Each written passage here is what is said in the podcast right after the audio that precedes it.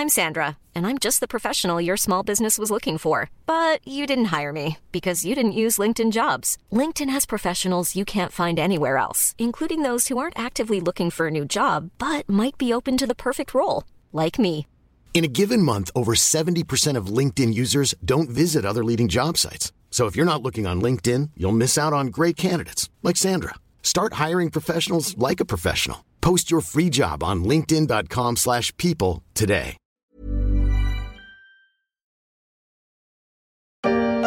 Et ta vague Pas ce matin, il n'y a pas de swell. Le vent souffle onshore, c'est mort. Allez, vous oubliez pas, il y a une îlot chez moi ce soir. hein. Pas de surf pour Bryce, la faute au vent. En mer, il faut parfois se méfier des halles, sur terre aussi.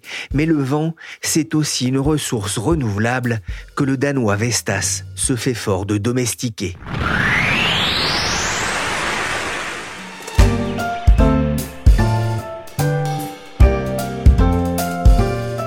Je suis Pierrick Fay, vous écoutez La Story, le podcast d'actualité de la rédaction des Échos, un programme à retrouver sur leséchos.fr, mais aussi sur Apple Podcast, Podcast Addict, Castbox ou encore Deezer et Spotify. Abonnez-vous pour ne manquer aucun épisode.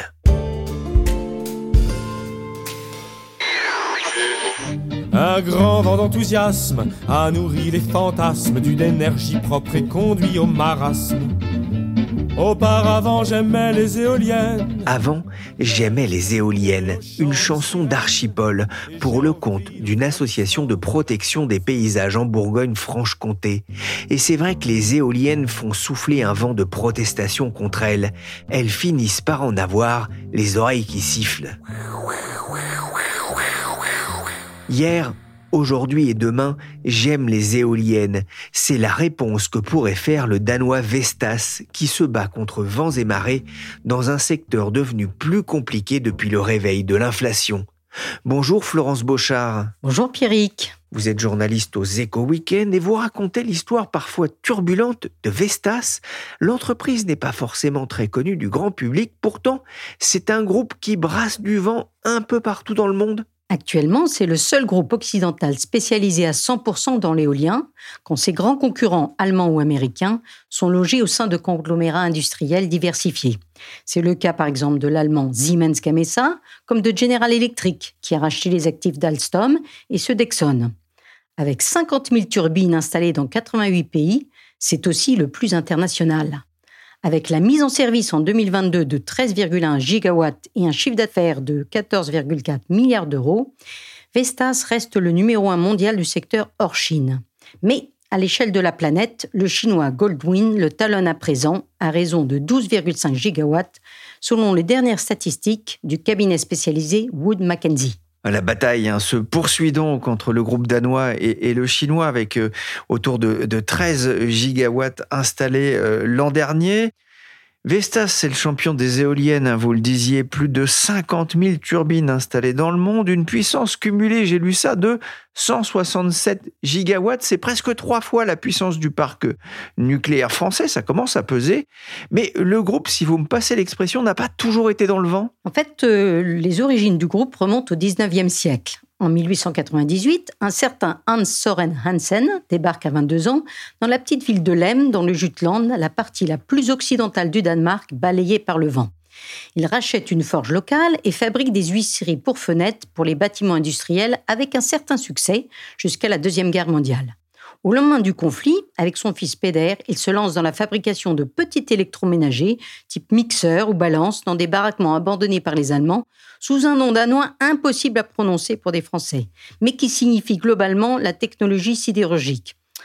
Vestas, la version abrégée, s'impose rapidement pour commercialiser par la suite des équipements pour les laiteries, l'une des grandes spécialités de l'agriculture danoise.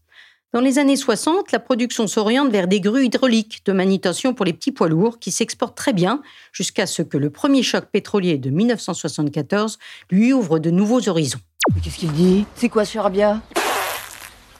Le nom, hein, on peut le lire dans votre article pour les échos week-end. Effectivement, c'est un nom euh, en deux mots. Hein. ça commence par VE, le deuxième mot par ST, et puis AS hein, pour euh, euh, signifier que c'est une entreprise, une société anonyme danoise. Voilà, je ne vais pas m'essayer non plus à la, prononciation. Je suis pas très doué en danois. Vous le disiez, l'entreprise a connu certains succès dans les huisseries, puis dans le, matériel électroménager. Qu'est-ce qui va pousser la famille Hansen à s'intéresser aux éoliennes En fait, donc, euh, lors du choc pétrolier, le gouvernement danois de l'époque décide de miser sur les ressources dont son territoire regorge. Le vent, qu'il vienne de la Baltique ou de la mer du Nord, il est plus abondant que n'importe où en Europe. Après quelques tâtonnements, Vestas récupère un concept performant d'éolienne mis au point par deux forgerons danois. En 1979, la première turbine est lancée sur le marché. Elle est dotée d'un rotor de 10 mètres et d'une capacité de 30 kW. Après avoir rencontré quelques soucis de qualité, le groupe s'intègre en amont et développe ses propres composants en matériaux composites. 10 mètres d'envergure, ça paraît énorme, mais depuis, les éoliennes ont été gagnées par le gigantisme, on va en reparler, mais avec cette innovation, Vestas va connaître un, un développement fulgurant, notamment à l'international? Dès le début des années 80, donc l'entreprise exporte ses produits, profitant d'une réglementation incitative aux États-Unis et des commandes d'un géant industriel américain, Zont. Mais vendre aussi loin n'est pas toujours de tourpeau, comme Vestas en fait l'amère expérience à cause de la grève d'un transporteur en 85. Au moment où le marché américain commence vraiment à décoller pour lui, la grève donc d'un transporteur local fait capoter la livraison d'une grosse commande de Zonte, et ce dernier refuse de payer. Pas de chance, à la même époque, le gouvernement danois réduit de 50% ses subventions au développement de l'éolien. En octobre 86, c'est la cessation de paiement pour Vestas. Le groupe est obligé d'abandonner tout ce qui n'est pas éolien pour devenir Vestas Wind Systems. Dix ans après, ce pari s'avère gagnant. En 98, lors de son introduction en bourse, l'entreprise revendique fièrement le premier rang mondial du secteur avec 22% du marché et un parc de turbines disséminé dans une quinzaine de pays. Dix ans après, Vestas est toutefois rattrapé par l'impact économique de la crise des subprimes. Ce choc économique prend à revers l'entreprise à une époque où elle s'est engagée dans une expansion industrielle internationale accélérée, à la fois aux États-Unis et en Chine, sous la férule de Ditlev Engel, un Wonderboy du management de 35 ans. Résultat, de 2005 à 2009, le chiffre d'affaires double quasiment à 6,6 milliards d'euros, mais la rentabilité peine à suivre. En 2010, premier avertissement sur les résultats, et le chiffre d'affaires. Deux autres vont suivre, si bien qu'en 2013, Ditlev Engel est débarqué au profit d'un manager expérimenté du géant suédois Ericsson. Un des aveux difficiles à digérer pour le seul Scandinave distingué en 2009 dans le palmarès mondial des 100 meilleurs PDG. Les acteurs occidentaux de l'industrie éolienne continuent de souffrir. Le Danois Vestas annonce qu'il va supprimer 6700 postes en 2012-2013. En manque de trésorerie, Vestas envisage même de céder jusqu'à 20% du capital à un investisseur. La baisse des subventions publiques à l'industrie éolienne et le recul de la demande asiatique ont créé des surcapacités de production importantes. La crise s'est poursuivie, comme ici en 2012 dans ce reportage d'Euronews, mais au cours de son histoire plus que centenaire, Vestas a su s'adapter à un, environnement changeant. Il a notamment su réagir à l'arrivée de gros concurrents allemands et américains. Au début des années 2000, les conglomérats de l'énergie, tels que l'américain GE ou l'allemand Siemens, s'intéressent sérieusement au secteur des renouvelables diversification qui paraît prometteuse. Si GE rachète la division éolienne de son compatriote Exxon fin 2002, Siemens rachète Bonus, le dernier danois indépendant, avant l'espagnol Gamesa. La riposte de Vestas a été de rester concentrée à 100% sur l'éolien et rien d'autre, en se rapprochant de son compatriote Neg Mikon. De quoi se hisser à l'époque à la tête de tiers du marché mondial. Quelques années plus tard, en 2014, il conforte ses compétences dans l'offshore via un accord de joint venture avec le japonais Mitsubishi Heavy Industries. It's all we do. And why we know wind better than anyone. Le vent compte plus que tout au monde et nous le connaissons mieux que personne. Vestas et la quête du vent.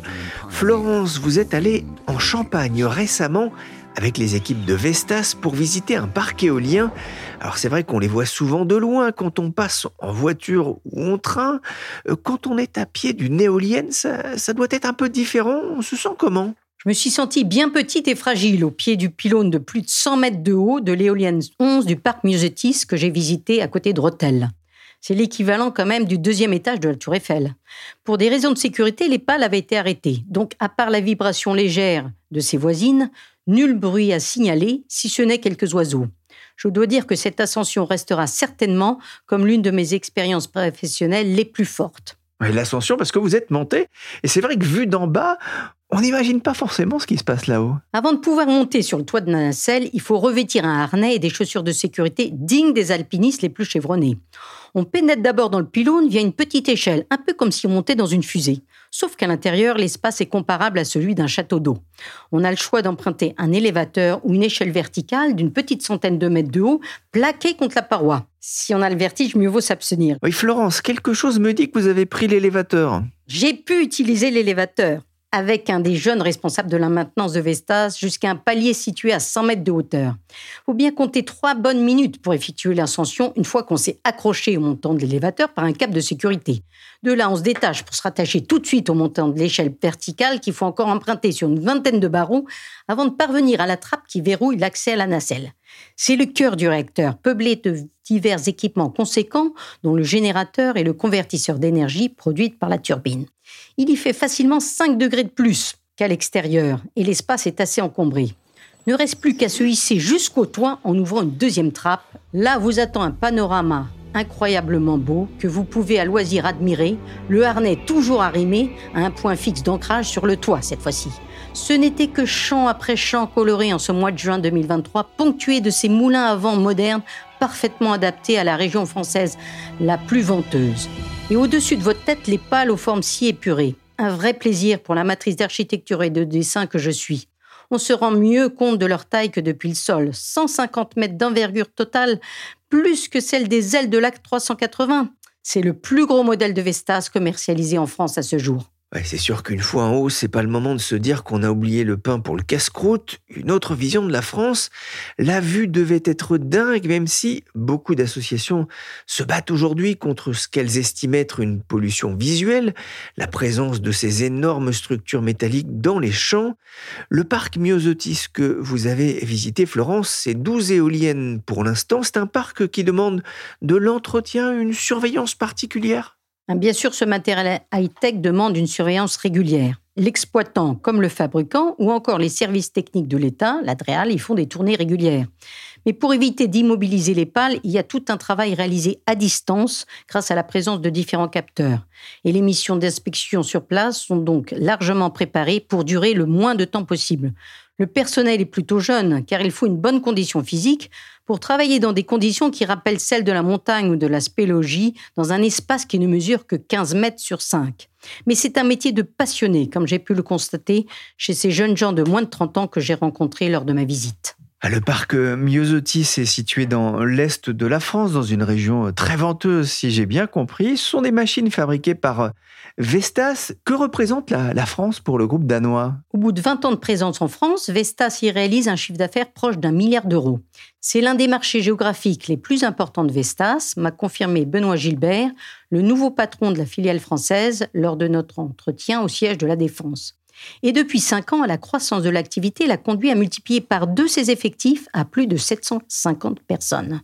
Cette année, outre une centaine de nouveaux recrutements, le centre de formation installé depuis 2017 dans l'agglomération rémoise verra sa capacité d'accueil doubler car le groupe estime conséquent le potentiel de croissance supplémentaire du marché français, surtout si on le compare à son voisin espagnol. Ah, ça, c'est intéressant parce qu'on voit, j'en parlais tout à l'heure, la pression de mouvements anti-éoliennes un peu partout euh, sur le, le territoire. C'est un secteur qui reste porteur et d'ailleurs pas seulement en France? Ben, les perspectives à 10 ans n'ont jamais été aussi bonnes d'un point de vue mondial, estime Wood Mackenzie. Pour la première fois, l'industrie de l'éolien devient véritablement globale pour des raisons de coût et de sécurité, insiste cette éminente société d'études. De l'Union européenne aux États-Unis, en passant par le Brésil, l'Australie ou encore le Moyen-Orient, tous ont de solides ambitions en matière d'éolien. Mais des intentions à la mise en service, le parcours reste long, semé d'embûches. Dans le cas du parc Musetis, il s'est écoulé pas moins de 10 ans entre le premier contact et l'installation des turbines. Les délais administratifs sont très longs, et pas seulement à cause des recours de mouvements écolos ou de riverains inquiets des conséquences potentielles sur le paysage ou la biodiversité. Javier Rodriguez Diez, le patron commercial monde de Vestas, que j'ai rencontré à Paris, est clair. L'Europe devrait s'inspirer de la loi verte américaine et de l'accélération des procédures d'autorisation. Aujourd'hui, il insiste, les principaux goulets d'étranglement sont le nombre trop limité de permis et de raccordements au réseau. Eh, qu'est-ce que vous avez fait? Vous avez fait du vent, c'est ça? Faire de l'électricité avec du vent et faire des profits aussi. Mais si les perspectives sont prometteuses pour l'industrie, en bourse, le secteur fait grise mine. L'action Vestas, par exemple, perd près de 28% depuis le début de l'année. Que se passe-t-il? On se retrouve aujourd'hui dans une situation très paradoxale, où la demande n'a jamais été aussi forte, car de plus en plus de pays affichent de grandes ambitions dans l'éolien au nom de la transition climatique et de la souveraineté énergétique, mais côté offre, les pressions conjuguées du Covid sur les chaînes d'approvisionnement des matières premières et de la guerre en Ukraine sur les coûts énergétiques ont fragilisé l'industrie qui a affiché de lourdes pertes l'an dernier. Certains même ont dû fermer ou céder des sites. Dans l'offshore, d'autres, comme Vattenfall, ont même préféré renoncer à des contrats pharaoniques dont les termes ne sont plus assez rentables à la lumière de la nouvelle donne conjoncturelle. Dans ce contexte incertain, l'annonce des problèmes de qualité de grande ampleur concernant des turbines déjà commercialisées chez Siemens Gamesa n'a rien arrangé. On parle d'une facture de 1,6 milliard d'euros. De leur côté, les Chinois ont des problèmes de surcapacité sur leur propre marché. L'industrie commence à s'y rationaliser et certains se tournent vers l'export pour diversifier leurs recettes, quitte à proposer des conditions de financement privilégiées et des prix 25% moins chers que les Occidentaux ne peuvent pas suivre? Ah, vous évoquez aussi un, autre problème. Alors là, on est moins, euh, l'aspect conjoncturel est moins évident, c'est la course à la taille. C'est-à-dire bah, Pour gagner en efficacité, la tendance est de construire toujours plus grand, si bien qu'une génération chasse l'autre en trois ans. Les derniers nés testés à Osterhild, le plus grand centre de test européen implanté au nord du Danemark, sont dotés tous deux de rotors de 236 mètres de diamètre. On est loin des 10 mètres de la première éolienne de Vestas dont je vous parlais tout à l'heure. Problème, ces nouveaux bijoux de technologie coûtent de plus en plus cher, non seulement à fabriquer, mais également à transporter. Il faut des équipements spéciaux pour les faire voyager. Tant et si bien que Vestas est le premier à dire maintenant stop à la fuite en avant. Mieux vaut se concentrer et fiabiliser les processus industriels des machines existantes. Alors Florence, vous avez parlé tout à l'heure d'une industrie chinoise surcapacitaire qui pourrait inciter ces entreprises à déferler sur le monde occidental, notamment l'Europe. Ça me rappelle vaguement quelque chose. Ben, les industriels de l'éolien se souviennent trop bien de l'hécatombe suscitée par la mamie chinoise sur le marché des panneaux solaires dans le monde. Aujourd'hui, le marché européen est largement dominé par l'offre chinoise. Dans la conjoncture compliquée d'aujourd'hui, les grands acteurs tirent la sonnette d'alarme pour qu'au seul nom du prix, l'industrie européenne ne soit pas à son tour victime de cette cannibalisation. Ce serait d'autant plus regrettable que Vestas et consorts ont été pionniers du secteur et que l'industrie représente aujourd'hui en Europe pas moins de 300 000 emplois, dont 22 000 en France, me rappelait à juste titre Benoît Gilbert. Bruxelles a bien introduit de nouvelles clauses sur le Made in Europe, l'aspect recyclable des pales pour les appels d'offres, mais elles ne sont pas vraiment appliquées à ce jour.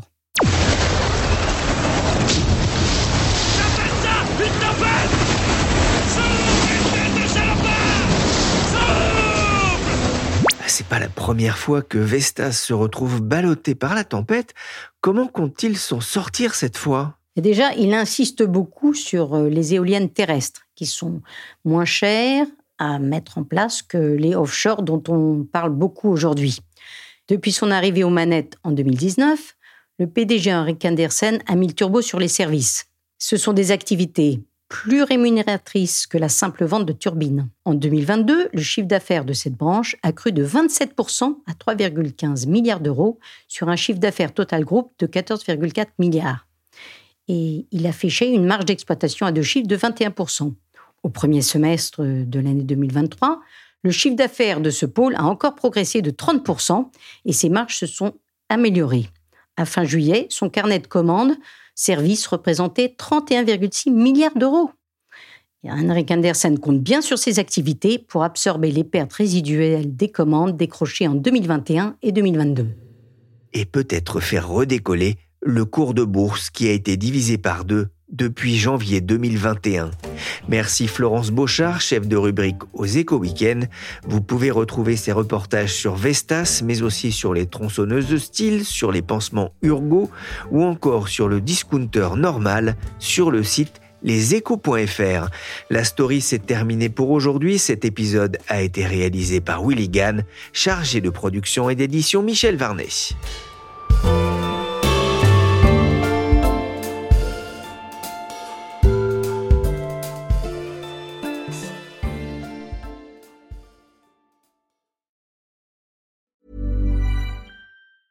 Mom deserves the best, and there's no better place to shop for Mother's Day than Whole Foods Market. They're your destination for unbeatable savings, from premium gifts to show-stopping flowers and irresistible desserts. Start by saving 33% with Prime on all body care and candles. Then get a 15-stem bunch of tulips for just $9.99 each with Prime. Round out Mom's menu with festive rosé, irresistible berry chantilly cake, and more special treats. Come celebrate Mother's Day at Whole Foods Market.